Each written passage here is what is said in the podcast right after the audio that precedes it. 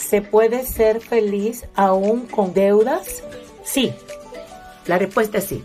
La mayoría de las personas que son prósperas financieramente tienen deudas gigantescas con compañías de financiamiento comercial. Son porque han comprado activos que generan ingresos con los cuales pagan dichas deudas. 99% de la población mundial quiere siempre tener un buen carro, su casita, el estudio, la universidad. Y son deudas que tal vez no tienen un soporte en que tú con tu trabajo las puedas pagar.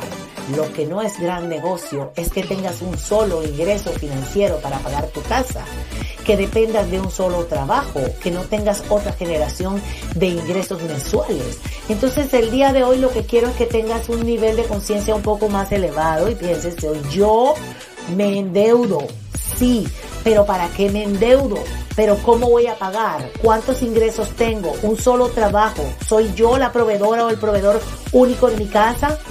Entonces lo que quiero prevenir en ti es que de aquí en adelante tomes acción en tu vida financiera y que empieces a pensar de que los negocios que haces hoy van a reflejar en tu vida dentro de 10 años, que tienes que cumplir, que las deudas se tienen que pagar, entonces, el día de hoy mi situación financiera debe ser óptima. Debes empezar a pensar de esa manera porque yo voy a crear fuentes de ingresos que me permitan tener tranquilidad económica.